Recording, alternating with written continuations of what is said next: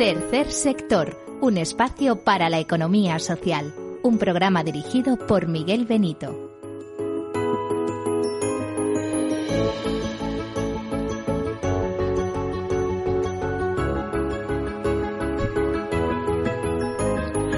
Buenas tardes, bienvenidos, bienvenidos a este programa, este programa en el que hablamos con asociaciones, eh, fundaciones, con ONGs en definitiva. Ya saben que para ser una ONG hay que ser asociación y fundación, pero no solo, es un programa de tercer sector, por lo tanto también tenemos temas con mutualidades, con mutuas, con cooperativas, con otras formas de, de entender la economía, una economía diseñada de personas para personas, porque eso es lo que quiere decir tercer sector de alguna manera. Tercer sector es un sector que no es público, es un sector privado, es un sector que obtiene beneficios, pero esos beneficios se reinvierten en el fin fundacional para que fueran constituidas esas empresas, que cuentan con sus reservas, por supuesto, porque tienen que hacer frente a determinadas incidencias. Imagínense una catástrofe en cualquier país que inmediatamente hay que tirar de recursos porque hay que ayudarles. Bueno, pues todo eso es tercer sector. Eh, se me ha falta o me ha faltado decir que esas empresas normalmente eh, están relacionadas con la acción social, con la cooperación internacional, con la defensa del medio ambiente, con fines sociales en definitiva, que esos fines sociales a veces son simplemente la investigación, investigación necesaria para conseguir soluciones ante una enfermedad rara o ante una situación crítica. Bueno, pues todo eso es ese mundo enorme que es el tercer sector, que representa más o menos, si lo vemos en términos económicos, el 10% del PIB español en este caso, también europeo, eh, que agrupa eh, muchísimos eh, muchísimos esfuerzos dientes de la economía. De hecho, por ejemplo, CEPE, la Confederación Española de Empresas de Economía Social, tiene más de 40.000 empresas asociadas. Por cierto, las mutualidades ocupan una de las vicepresidencias. Y hoy eh, vamos a hablar de un tema muy interesante como es el cooperativismo y eh, supongo que también estarán arriba dentro de esa, de esa Confederación de Empresas de Economía Social. Mm, decirles que también más de dos millones de trabajadores están alrededor de eso. Y cuando hablamos que significa o viene a significar como el 10% del PIB, eh, que sería, serían más de 100.000 millones de euros, eh, ciento, eh, 120.000, 130.000 millones de euros, pues créanme que es así. Solo las mutualidades gestionan recursos por encima de los 50.000 millones de euros. Y uno de los eh, sectores más potentes dentro del mundo del tercer sector, etcétera, es el cooperativismo. Eh, a mí al principio de hacer este programa, hablamos de 2014, el jefe de estudios de CEPES me decía, es que en algunas provincias la principal empresa es una cooperativa. Por lo tanto, mm, prestemos atención a, a este tema. Bueno, pues todo esto es tercer sector al final también es solidaridad mercantilmente organizada para ser eficaces y eh, es eh, un sector dinámico que además con ciertas características, por ejemplo cuando llegan las crisis es de los poquitos que crea empleo y que mantiene empleo, en fin, y todo eso es por su utilidad y por su proyección tanto nacional como internacional. Bueno, por dicho esto, comenzamos con algunas notas de actualidad y enseguida entramos en temática. Adelante.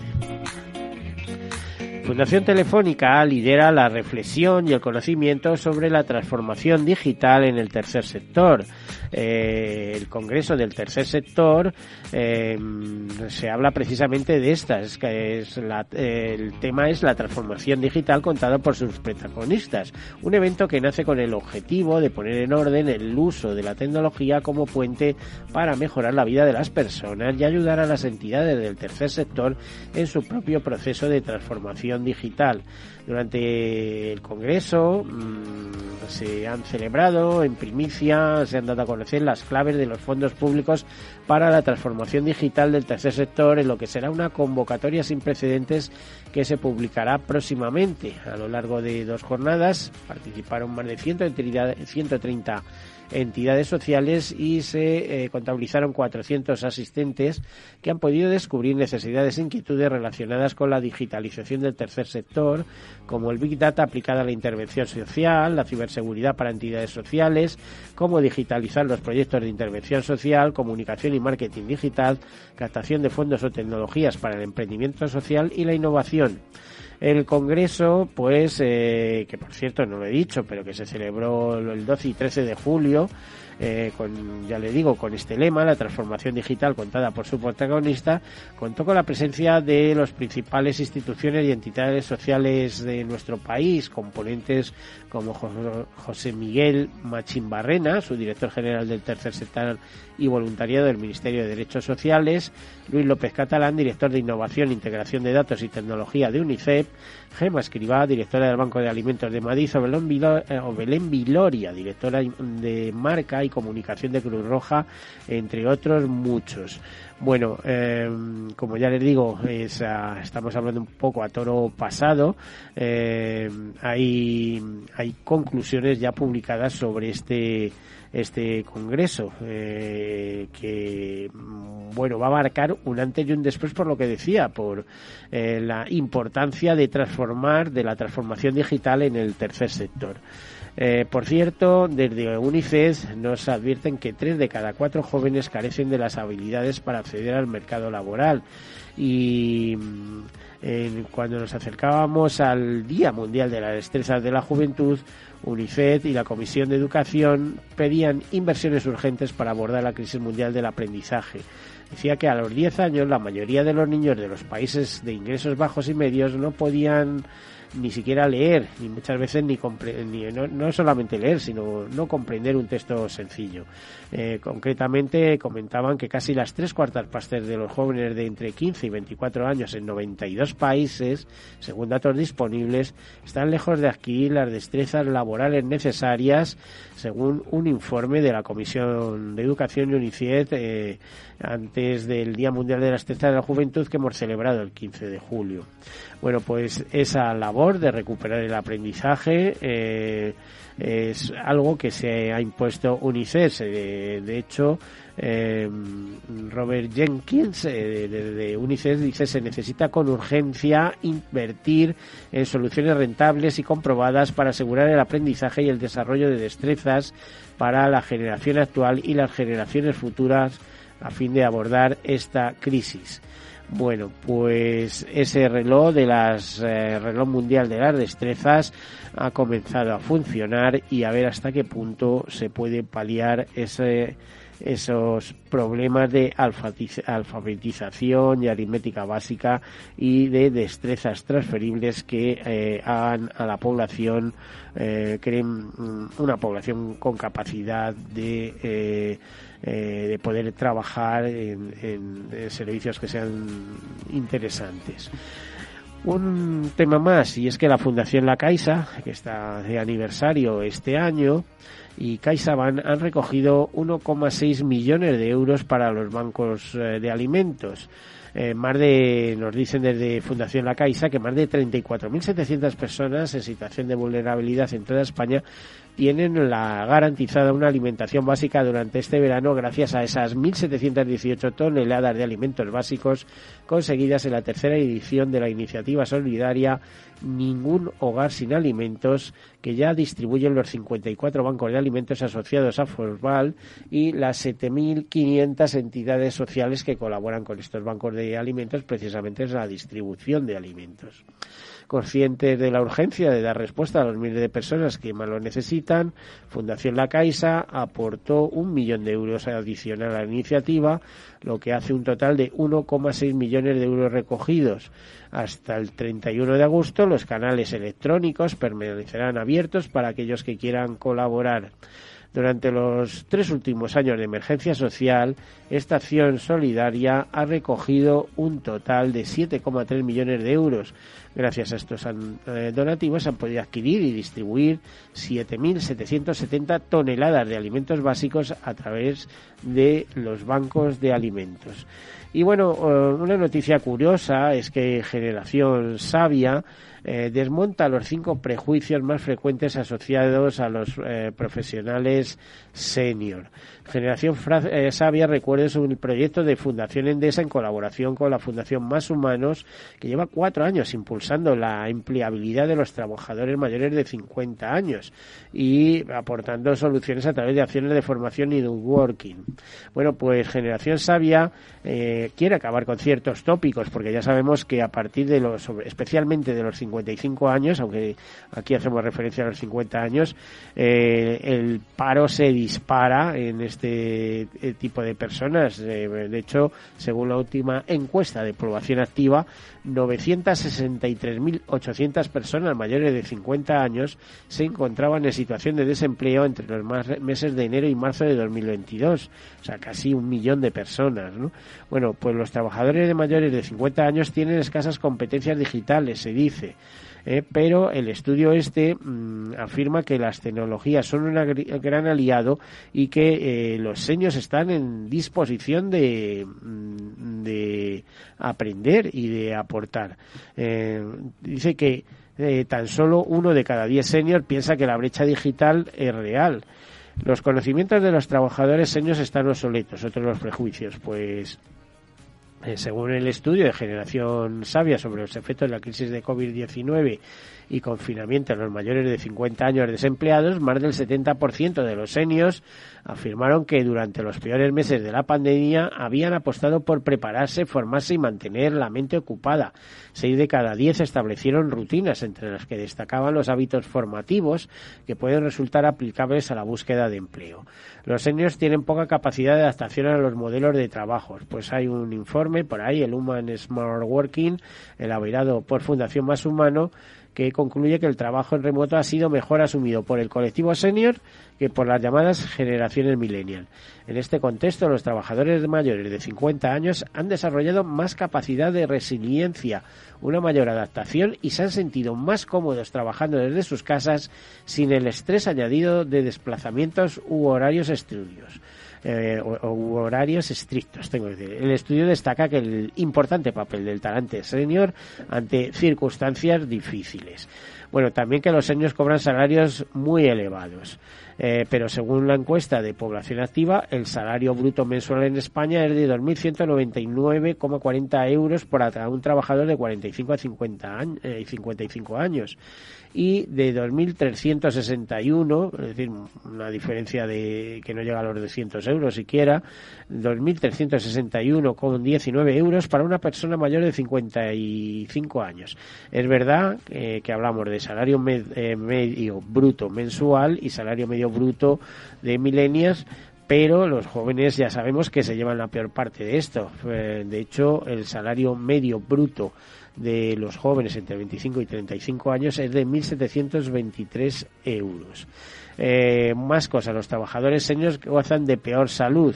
Bueno, pues tampoco es verdad. Recuerda que el envejecimiento demográfico es en realidad un rejuvenecimiento porque permite a más personas vivir más años en buenas condiciones. En este sentido, la estadística del padrón continuo elaborada por el Instituto Nacional de Estadística revela que en tan solo 20 años la población de 50 a 64 años ha pasado de 6,6 millones de habitantes que se contabilizaron en el año 2002 a los 10 millones del año 2022, es decir, entre 50 y 64 años ha crecido mm, del año 2002 al año 2022 en 3,5 millones de habitantes, más o menos. Bueno, y estas son las cosas que intenta desmontar, ya les digo, esta fundación eh, con esta, con, o sea, Fundación Endesa y Fundación Más Humano a través de este proyecto de generación sabia. Bueno, con estas notas de actualidad, eh, eh, las eh, cerramos aquí y continuamos con, eh, con los invitados que tenemos en nuestro estudio sobre un tema muy interesante, de un tema de tercer sector que en este programa hemos tratado poco y tenemos que decirlo con toda con toda transparencia. Tenemos con nosotros a José Vidal García, director general de FECOMA, que es la Federación de Cooperativas de Madrid. Bienvenido, buenas tardes, José. Buenas tardes. O don José, porque yo ya me lanzo enseguida, pero no, no, no, el respeto. Aunque yo ya pinto canas también, como usted sabe, ¿no? Y tenemos, eh, y perdona Ana, porque lo, la discreción y, y, los buenos modos deben ser los buenos modos. Hay que presentar primero a las damas. Ana Fernández, directora de comunicación de FECOMA. Bienvenida, buenas tardes. Hola, buenas tardes, muchas gracias. Muchas gracias. claro que sí. José, eh, ¿cómo está el mundo cooperativo en general? No ya solo Madrid, el mundo cooperativo en general en España. No vamos a irnos más lejos porque podríamos enloquecer. Pero ¿cómo es el mundo cooperativo? ¿Cuántas cooperativas tenemos en nuestro país? ¿Cuántos trabajadores alrededor de esas cooperativas? Bueno, eh, nosotros manejamos el concepto de economía social que engloba además eh, y de manera principal a las sociedades cooperativas. Las sociedades cooperativas eh, tienen una larga tradición tienen más de 150 años de antigüedad en todo el mundo, se han extendido por todos los continentes, por todas las culturas eh, y actúan en todos los sectores económicos. Eh, podemos decir que gozan de buena salud. Eh, son empresas que tienen una gran capacidad de permanencia. No, no desaparecen tanto como los autónomos o como las pequeñas, las muy pequeñas empresas que, que nacen sin, sin una vocación clara de permanencia. Bueno, es que una cooperativa suele tener más medios que un autónomo, ¿no? O sea, es decir, fíjate, estoy pensando que hasta en el sector asegurador hay alguna gran cooperativa. La compañía Sisa es, es la, la cooperativa Lavinia, ¿no? O sea, estamos hablando de eh, eso, pero ¿en cuántas cosas más hay grandes cooperativas? Pues mira, mucha gente no sabe, por ejemplo, que en Madrid la principal entidad eh, dedicada a la educación de ámbito no universitario es una cooperativa, la cooperativa Gredo San Diego, que atiende más de 15.000 alumnos, que da más de 10.000 comidas diarias, eh, que tiene un club deportivo con casi 10.000 practicantes. Te iba a decir, Ana, Vamos a ver, lo que no se comunica eh, no existe en relaciones públicas, ¿eh? lo que no se conoce no existe, es el dicho y tal. Exacto. hay que venir más a los medios y hay que sacar adelante esa imagen positiva de las cooperativas, que además tampoco tiene muy buena imagen, no me digáis por qué, no sé por qué. ¿eh? Es decir, hay que rescatar eh, esa economía social, digamos. Sí, desde FECOMO estamos haciendo un esfuerzo ahora precisamente para, para aumentar la visibilidad y para llevar, eh, las cooperativas o hacerlas visibles y cercanas a los ciudadanos, ¿vale? Porque son una gran desconocida y creemos que precisamente eh, pues tiene muchos valores y aportas muchos valores, tanto económicos como sociales, y queremos precisamente comunicarlo a las personas en general y a los ciudadanos. Bueno, creo que además tenéis vuestro día, es una pregunta para los dos, que el 2 de julio se celebra el Día Internacional del Cooperativismo, ¿no?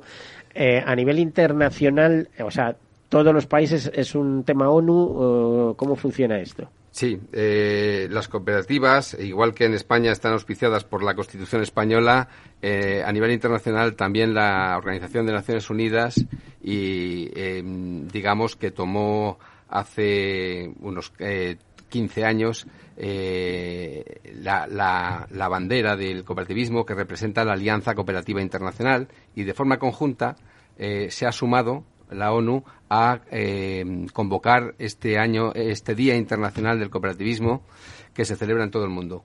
Siempre es el primer sábado del mes de julio y en este caso pues hemos tenido un acto muy bonito en, eh, el Centro Cultural de la Casa de Vacas del Retiro, en el que además eh, FECOMA entrega los premios SMAT. Eso te iba a decir yo, ¿cuántas ediciones lleváis de esos premios? De esos premios llevamos dos ediciones. Esta es la segunda. Que todo arranca lo mismo. Hay que darlos a conocer, hay que ir adelante. Y cuando dais premios, quiere decir que tenéis em, tal variedad de cooperativas que os podéis permitir el lujo de dar premios Y estamos hablando de la Comunidad de Madrid exclusivamente, que a nivel nacional pues debe ser tremendo ya. Sí, es así. Damos 11 premios, 8 a las empresas de cada una de las familias cooperativas y del ámbito de la economía social que participan en FECOMA y también damos tres premios especiales a personas que han destacado por su eh, vinculación o su apoyo al cooperativismo y la economía social, o bien porque han defendido y han y han eh, y han, eh, han, difundido los valores de, de Madrid como ciudad también a través de su obra, ¿no? Mm. las raíces del cooperativismo en la Comunidad de Madrid, ¿cuáles son, José? Tú que te lo sabes como director de FECOMA.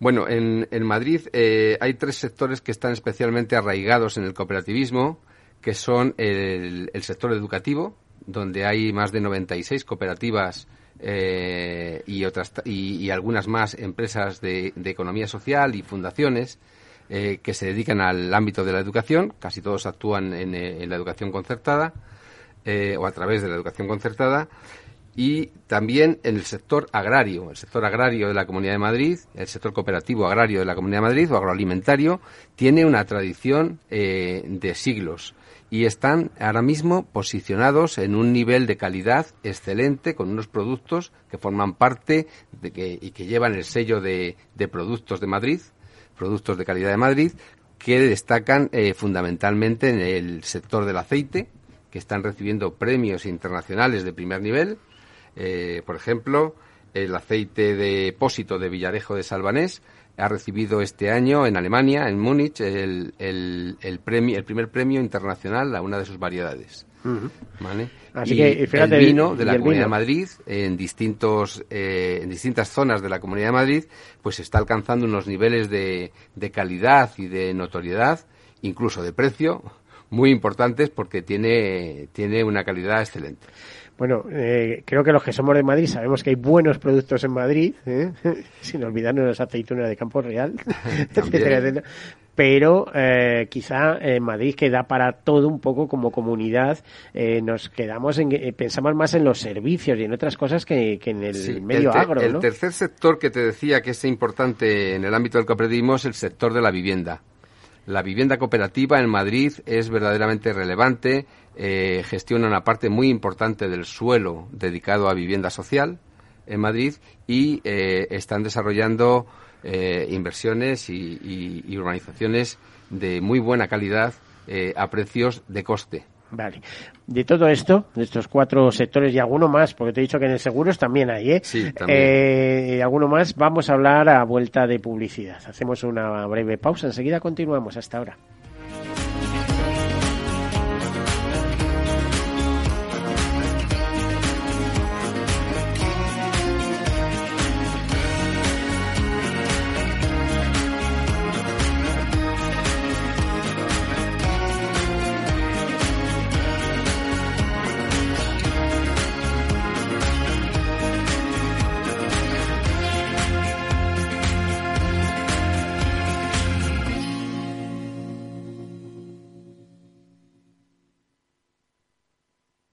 ¿Qué es ir más allá? Con Arval podrás llegar donde te propongas de la forma más sostenible y desplazarte como y cuando necesites con una oferta de renting sostenible, segura y conectada. Y preocuparte solo de conducir porque nosotros nos ocupamos del resto. Arval, la transición energética arranca aquí. Más información en arval.es. Capital Radio Madrid, 103.2. Nueva frecuencia, nuevo sonido. Disfruta de la mejor cocina gallega en Montes de Galicia. Todo un clásico moderno en el barrio de Salamanca. Disfruta de la variada dieta atlántica, de las mejores carnes y pescados tratados con respeto y transparencia y regados con una de las mejores bodegas de la zona. En grupo, en familia o en pareja, Montes de Galicia te ofrece el espacio perfecto en cada ocasión. Carnext.com. Solo hasta el 23 de julio estrena coche en vacaciones con hasta 5.000 euros de descuento y llévate hasta 600 euros de regalo en combustible. Las mejores condiciones de financiación y entrega gratis a domicilio. Además, te llevamos al Gran Premio de Fórmula 1 en Bélgica. Sorteamos un viaje para dos personas y 50 entradas. Carnext.com. Coches estupendos sin complicaciones. Escucha cada día entre las 8 y las ocho y media de la noche el balance de los deportes con Paco Lloret, la emoción del fútbol y la pasión del deporte en el balance. Capital Radio. Esto te estás perdiendo si no escuchas a Rocío Arbiza en Mercado Abierto. Salvador Sicat, director de Chase Response y de Haze Technology en España. Hay candidatos que están aceptando ofertas económicas más bajas solo porque la empresa le ofrece una un salario emocional mucho más rico que, que, otras empresas que a lo mejor ofrecen 5.000 euros más, pero que no tienen tantos beneficios sociales, no tienen tanta flexibilidad a la hora de, de entrar y salir o que, o que tienen una política de teletrabajo más, más rígida. Esta, este aspecto, el salario emocional, yo creo que en los últimos cinco años eh, su importancia ha aumentado de manera exponencial como nadie preveía. Mercado Abierto con Rocío Arbiza. Capital Radio 103.2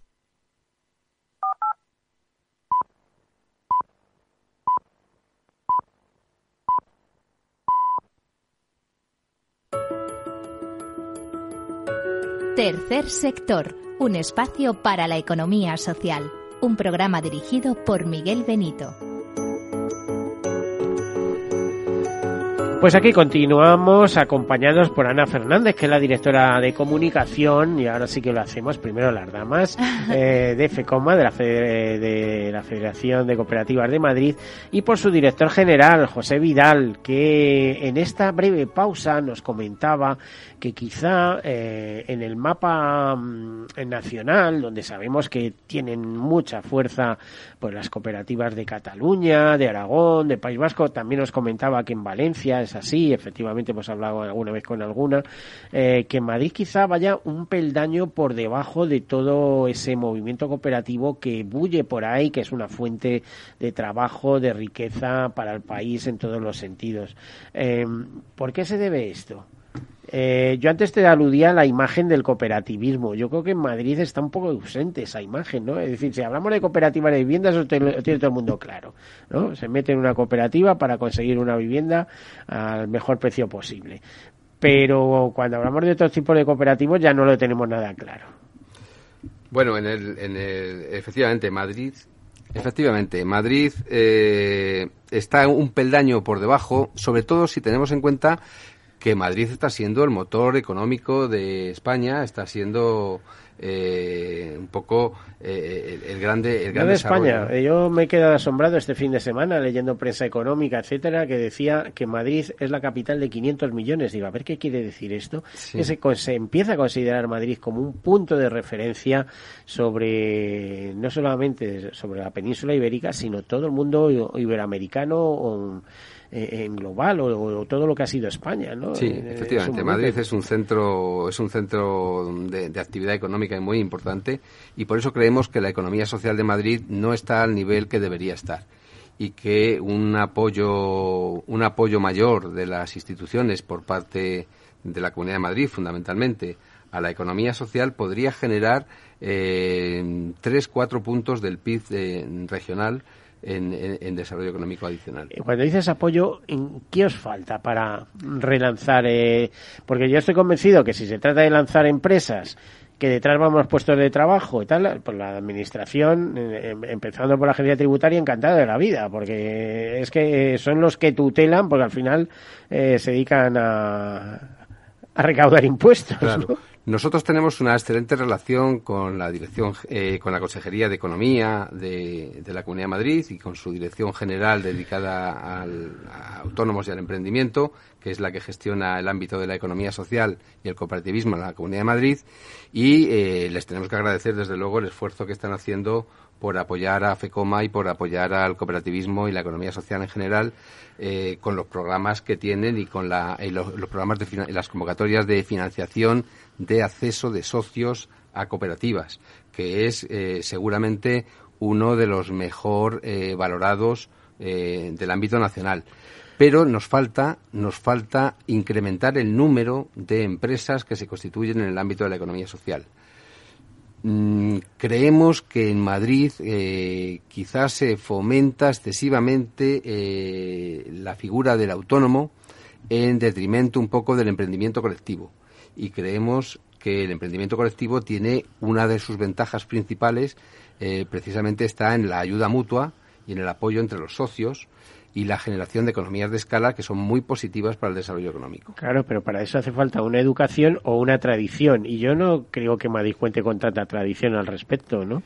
Sí, efectivamente. Eh, yo creo que en Madrid se ha fomentado mucho más el, individualismo, ¿no? El, empleo autónomo individual que, bueno, que está muy bien y que genera actividad, eh, pero que creemos que es mucho más eficaz desde el punto de vista económico y mucho más eficiente el, emprendimiento colectivo. Entonces, hace falta invertir mucho en la difusión de las figuras de la economía social del cooperativismo, de las empresas, de las sociedades laborales, de las empresas de inserción, eh, de otras, otras fórmulas que generan actividad económica, que están dirigidas además a colectivos con especiales dificultades, en muchos casos, de inserción laboral y que eh, además eh, pueden intervenir prácticamente en cualquier sector, apoyando la economía tradicional y además las nuevas tecnologías, aplicadas a distintos sectores, eh, de una manera además muy vinculada al territorio. Nosotros trabajamos mucho en el ámbito rural y en el ámbito de los pequeños municipios, en los cuales hay grandísimas oportunidades de desarrollo para, para nuestras fórmulas de economía social fórmulas de economía social. Lo que pasa que eh, aquí, como en todo, veo un problema, ¿eh? Y es, montas una cooperativa y lo de siempre. Eh, una cooperativa de cinco y cuatro trabajan y uno no, ¿eh? pero cobran lo mismo. Eh, empiezan los problemas. ¿no? bueno, eh, eso puede pasar en cualquier. O cuatro aportan y uno no. Eso puede pasar en cualquier tipo de sociedad. lo importante aquí es, como, como en todos los emprendimientos colectivos, es bueno, pues acertar con la, con el equipo de personas que forman que forman la sociedad, que normalmente pues deben venir con algún vínculo previo, con algún conocimiento eh, o, compartiendo una serie de valores y de principios y de orientaciones para poder constituir su empresa y desarrollarla. ¿Hay cursos específicos de formación? Es decir, por ejemplo, ¿cómo facilitáis cursos? Es decir, alguien que llega y dice, mira, yo, a mí me gustaría organizar una cooperativa, igual que pasa con las fundaciones, etcétera, ¿no? Que hay cantidad de cursos sobre cómo gestionar fundaciones, etcétera, también por la Asociación Española de Fundaciones, promovido. Pero en el caso de cooperativas, pues, pues eso, ¿no? Alguien que llegue con la idea, eh, que se forme y que arrastre, vamos a pensar que estábamos no en, el, en la propia capital, sino en, en otro núcleo poblacional, rural y tal, y dice, bueno, voy a intentar que entre tres, cuatro personas que por allí organizamos una cooperativa para X función, que bueno, puede ser, como dices, agraria, o puede ser ganadera, puede ser eh, de, muchas, o para, para empezar a, trabajar determinado tema, ¿no? Te voy a contar un caso que hemos tenido durante el año pasado, que ha sido la constitución de una cooperativa formada eh, por 40 mujeres eh, que son... Bueno, es que eh, son las que tienen la fuerza hoy en día. ¿eh? sin duda. y, el valor, porque hay que ser valiente para tirarse en economía. 40 guías turísticas tituladas que hacen una labor profesional y que con el, terrible impacto que han tenido en su sector del turismo durante los dos años de pandemia, pues han visto en la necesidad de emprender colectivamente y buscarse una solución porque prácticamente todo el sector turístico ha estado parado y han creado una cooperativa para eh, vender servicios eh, de guías turísticas, bien por las calles, visitando las zonas, los bien por web o alguna cosa de estas, pero pedido. Pero de una manera absolutamente profesional, tituladas, eh, con conocimiento de múltiples idiomas, con gran experiencia. Y esta cooperativa se ha creado con el apoyo de FECOMA desde su inicio, con, en, la, en colaboración con el eSocial Hub, que es un, es un hub, es un, eh, un vivero de emprendimiento colectivo que la Comunidad de Madrid financia eh, y que gestiona ASALMA, que es la asociación, eh, la agrupación de sociedades laborales de la Comunidad de Madrid, y que, bueno, pues le hemos dado un apoyo integral. Y esto es lo que hacemos desde FECOMA. Si un grupo de personas tiene una idea de negocio, tiene un plan de negocio, o no tiene un plan de negocio, pero tiene una idea sólida y tiene empuje para tirar adelante, nosotros les ofrecemos toda la ayuda necesaria para constituir la empresa, gestionarle las ayudas que ofrece la Comunidad de Madrid y el Ayuntamiento de Madrid, fundamentalmente, si están vinculados al Ayuntamiento de Madrid, y además eh, les damos el asesoramiento técnico eh, para elaborar el plan de empresa, para incluso intercooperación, para facilitar el contacto para conseguir los primeros contratos, etcétera, etcétera. Una asistencia integral. Imagino que no es fácil porque tú organizas una cooperativa, necesitas infraestructura, necesitas una contabilidad, necesitas un gerente, necesitas una serie de cosas, ¿no? y casi al principio como que ni cobras, ¿no? Realmente todos los gastos se van en estructura y en impuestos, en algunos casos. todos los emprendimientos son eh, difíciles. Son ¿eh? difíciles. Es que ya hace poco leía un artículo de lo difícil que es emprender en España. De eso, de hecho, hablaba que es uno de los países más difíciles de Europa por la cantidad de pasos que hay que dar, hasta 12, hasta 12 pasos. Se hablaba de pasos cuando en otros países se, resumían a 5 o a 7 como mucho, ¿no? Sigue eh, habiendo tramas burocráticas muy importantes para la constitución de empresas y la puesta en marcha de empresas y esto es algo en lo que tenemos que trabajar todos, desde las organizaciones y desde las propias administraciones también, facilitando el cumplimiento de los requisitos legales de manera lo más digitalizada posible y, eh, y, de manera más centralizada posible. Pero es que esto... Se ha avanzado mucho. Esto es mucho más profundo de lo que estoy diciendo, ¿eh? porque aquí hay mucha ideología. Se sigue pensando por algunos sectores, por algunos partidos, que el fundar empresas, el ser empresario y demás es ser rico, eh, millonario, es el tener y tal. Y luego, pues lo que repito, de la agencia tributaria, cuando necesita dinero, a por las empresas, a por los autónomos y tal. Y no se fija en otra cosa. Entonces, eh, es muy duro, es muy difícil. Aburren a cualquiera, ¿no? Claro.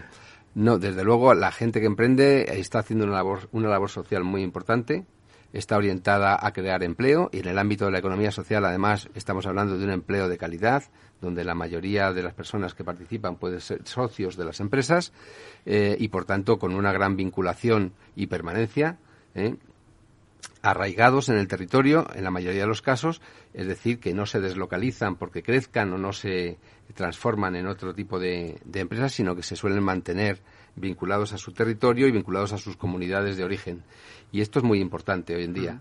Y además se crea empleo eh, en los peores momentos, porque todo el tercer sector es capaz de crear empleo. Es decir, ante una situación desesperada, eh, ¿qué hago yo solo? Bueno, pues yo solo voy a hacer esto, pero además voy a hablar con este, con este y tal, y hacemos un proyecto conjunto y ahí nace una cooperativa o una solución de tercer sector de alguna otra manera, una sociedad anónima laboral o lo que sea tal y se lanzan y se lanzan y tienen éxito porque detrás tienen la nada. O sea es decir eh, luchan lo que tienen que luchar y más. Así es. Se trata de, de, compartir eh, se trata de unirte porque el éxito está en la unión decimos eh, bueno, también se dice que la unión hace la fuerza, ¿eh? Exactamente.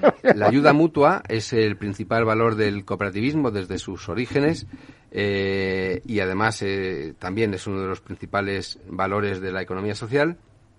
Y esta, esta ayuda mutua lo que significa es esto, que eh, cuando vienen maldadas y cuando vienen las dificultades, pues entre todos compartimos la situación y eso nos hace ser mucho más resilientes en, el momento de las crisis, ¿no? Y aguantamos muchísimo más, y esto está en las estadísticas, es las empresas de economía social, tanto en la crisis de, del 2008 como en la crisis del COVID, eh, han demostrado una capacidad de resiliencia mucho mayor que la empresa eh, capitalista más convencional. Y además han generado puestos de trabajo.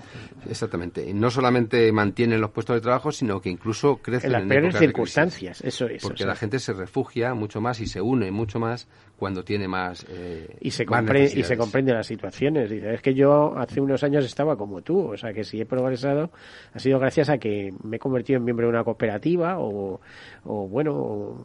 Exactamente. Me he asociado con, con otras personas con nuestros mismos problemas hemos tirado para adelante. Exactamente, sí, este es uno de los principales, de las principales ventajas de, la economía social. Oye, y hablando de ayuda mutua, ¿qué más ayudas os harían falta? Porque hablas, eh, por ejemplo, que la comunidad os apoya, el, Ayuntamiento de Madrid también puede que esté activo, pero desde eh, la perspectiva de la administración, sabiendo que hay ministros que se dedican a tercer sector, a, a Agenda 2030, a este tipo de cosas, ¿eh?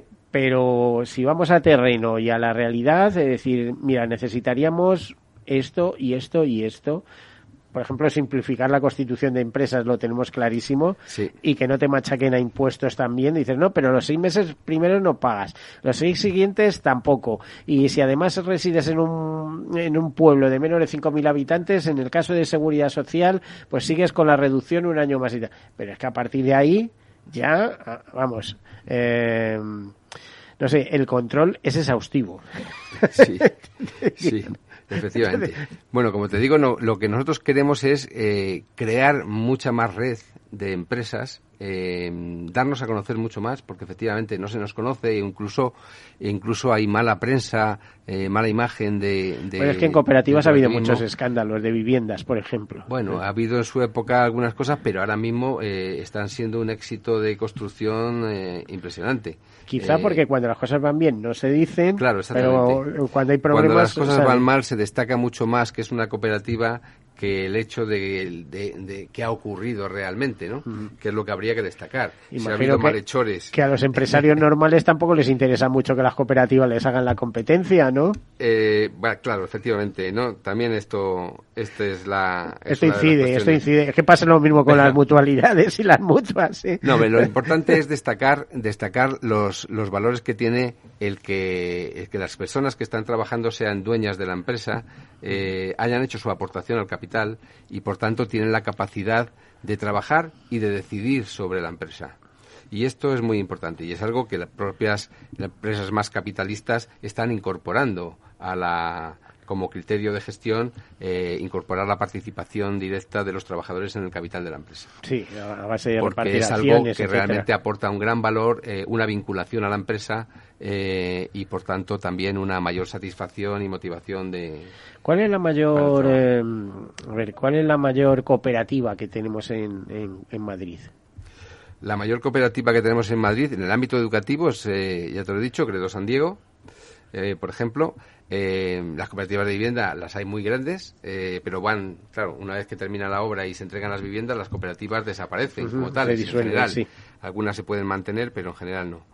Eh, luego tenemos eh, Unide. eh, la cooperativa de distribución, la primera cooperativa de distribución que se creó en España, que Cofares. se creó en 1931, Ah, bueno. que es UNIDE. UNIDE acaba de cumplir 90 años. Pues eso sí que están en todos Y sitios es asociados. una de la principal empresa distribuidora eh, de capital español. Te, te iba a decir esto en, en farmacia, por ejemplo, Cofares este también Cofares es una, es una sociedad coopera- cooperativa muy también. importante Mm. también. eh, bueno, O sea que el papel de las cooperativas es importante, está presente día a día. ¿no? Exactamente.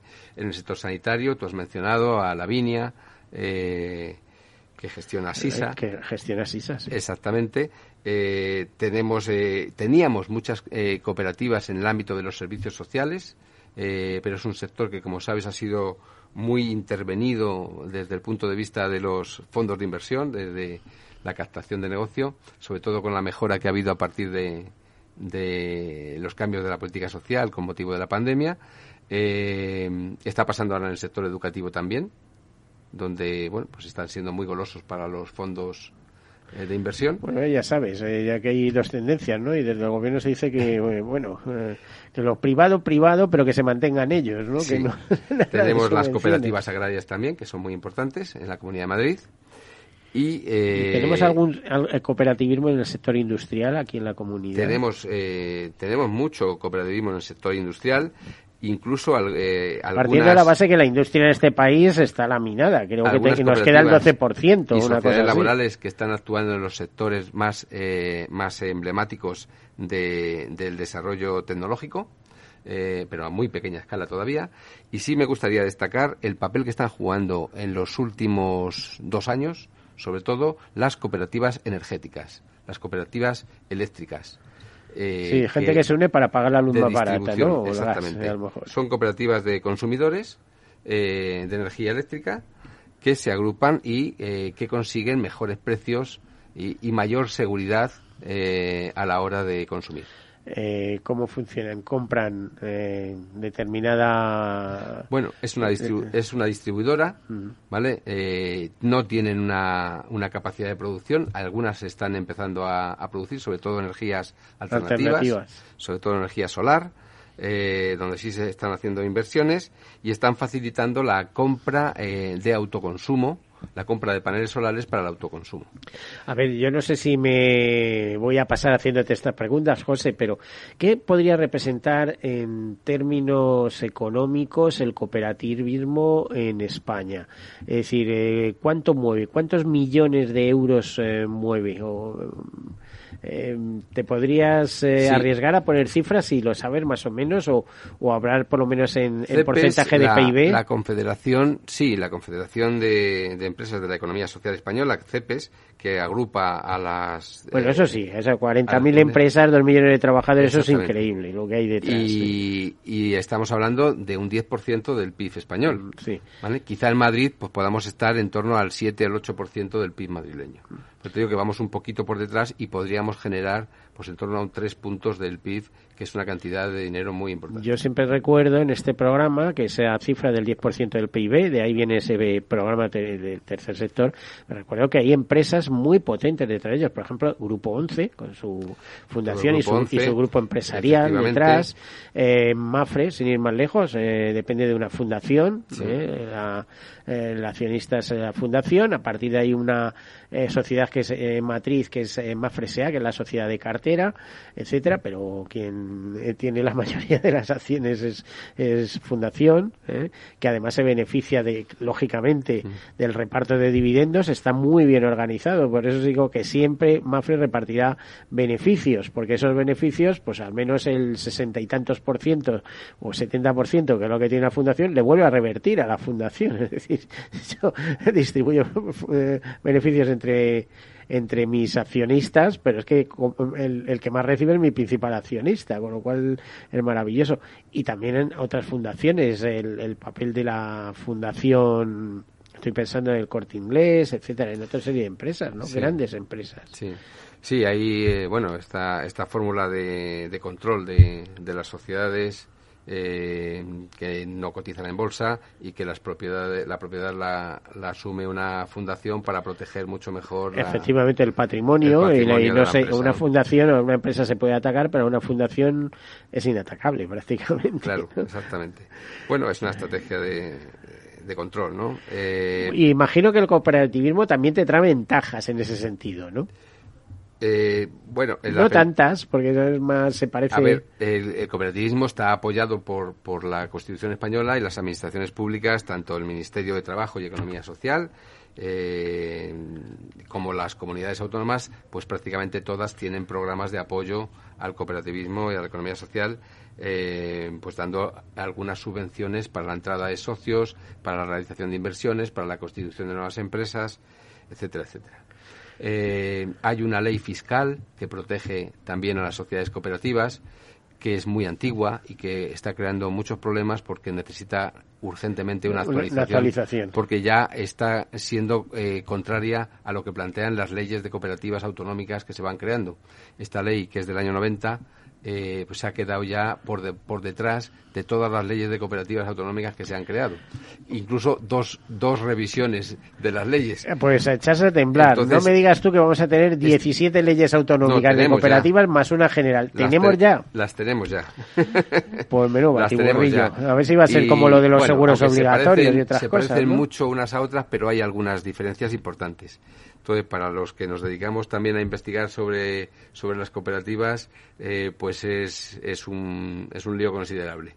Hombre, es genial para alguien que quiera escribir un libro, pero hay grandes diferencias. Eh, por ejemplo, eh, a ver, el tema de las comunidades autónomas y la capacidad de legislar y regular, etcétera, pues mm, por ejemplo, yo recuerdo aquí a un especialista en seguros obligatorios y tal que hablaba, eh, tú fíjate, es que un tractor en una comunidad autónoma eh, pisa la raya y se entra en otro territorio y tiene que cambiar las ruedas, porque en una comunidad autónoma pueden ser de determinada manera y en otra tienen que ser de otra y cosas así, ¿no?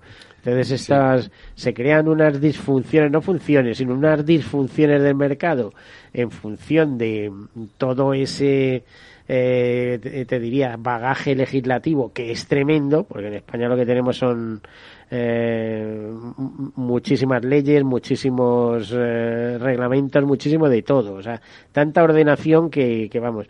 Recuerdo, el, eh, no, no me acuerdo ahora mismo de su nombre, pero vamos, cuando era presidente del Colegio de Arquitectos, es un hombre muy, muy conocido, es un arquitecto muy conocido, decía, es que va a haber más personas moviendo papeles que poniendo ladrillos a la hora de construir un, un edificio, una cosa de esas, ¿no? Bueno, la Constitución nos ha dotado de esta posibilidad, de este grado de autonomía de, de las comunidades autónomas y bueno, pues las comunidades autónomas lo utilizan y, y, legislan en aquello que tienen capacidad para legislar y cada una pues intenta intenta poner sus propios criterios. Claro, es eso- verdad que sería necesario eh, en más de una ocasión un, un buen grado de armonización, De armonización y de acuerdo, sí. entre, entre las distintas comunidades para que las cosas pues estén dentro de unos márgenes eh, que sean razonables. Es que es difícil luego entender ciertas cosas. ¿eh? Alemania, 82 millones de habitantes o alguno más, ¿eh? 2 millones 800 mil funcionarios.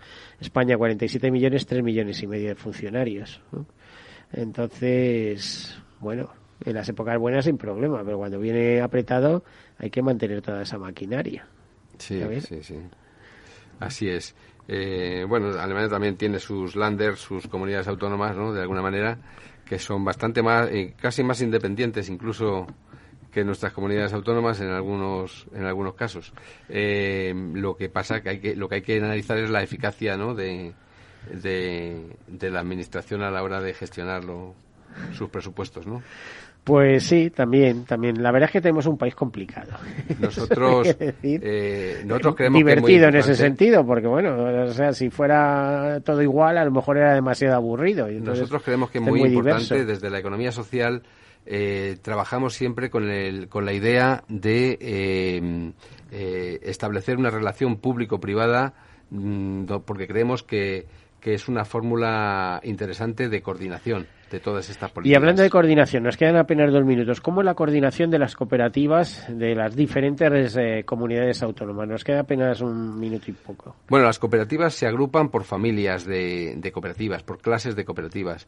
Están las como cooperativas de gremios, trabajo ¿no? asociado, las cooperativas de vivienda, las cooperativas de consumidores y usuarios, las cooperativas de vivienda, las de crédito.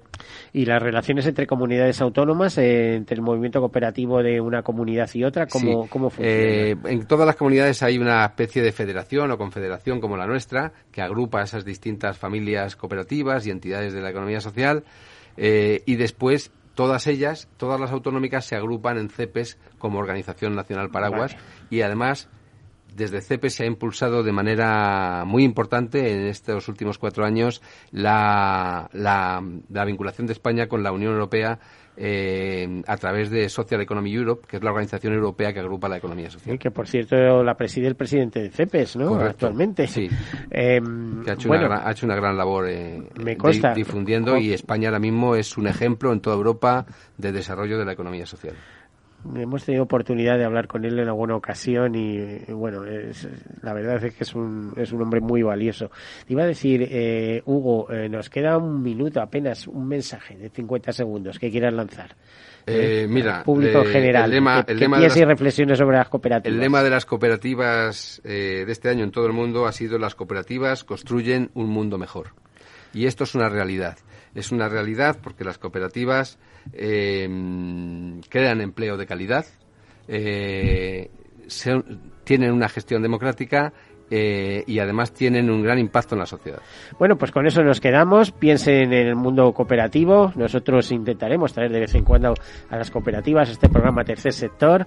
Eh, nos toca despedirme. José Hugo, perdón, José Vidal, Ana, eh, muchas gracias por acompañarnos. Feliz semana y no pasen demasiado calor. Hasta luego. Muchas gracias a vosotros. Muchas por gracias.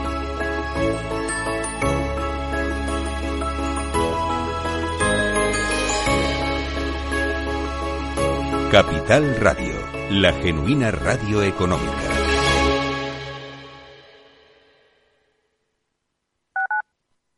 Capital Radio Madrid, 103.2. Nueva frecuencia, nuevo sonido.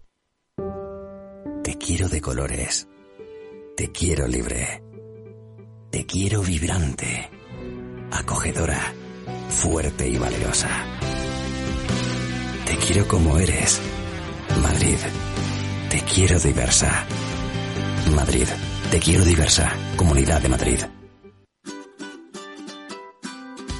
Mesa y Descanso es el programa donde Mar Romero te acerca cada fin de semana los mejores productos, te invita a disfrutar de los buenos vinos de cada denominación de origen y a conocer restaurantes y lugares de ocio con un encanto especial. Mesa y Descanso, los domingos a las 13 horas, aquí en Capital Radio. Esto te estás perdiendo si no escuchas a Rocío Arbiza en Mercado Abierto. Alberto Roldán, director de inversiones de Metagestión. La revisión a la baja del crecimiento en España no ha sido gratuita ni lo va a ser.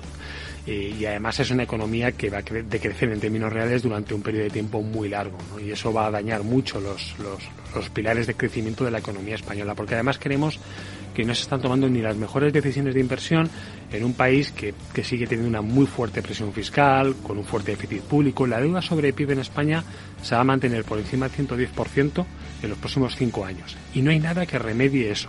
Nada va a cambiar. Con estas condicionantes no podemos estar invertidos en bancos.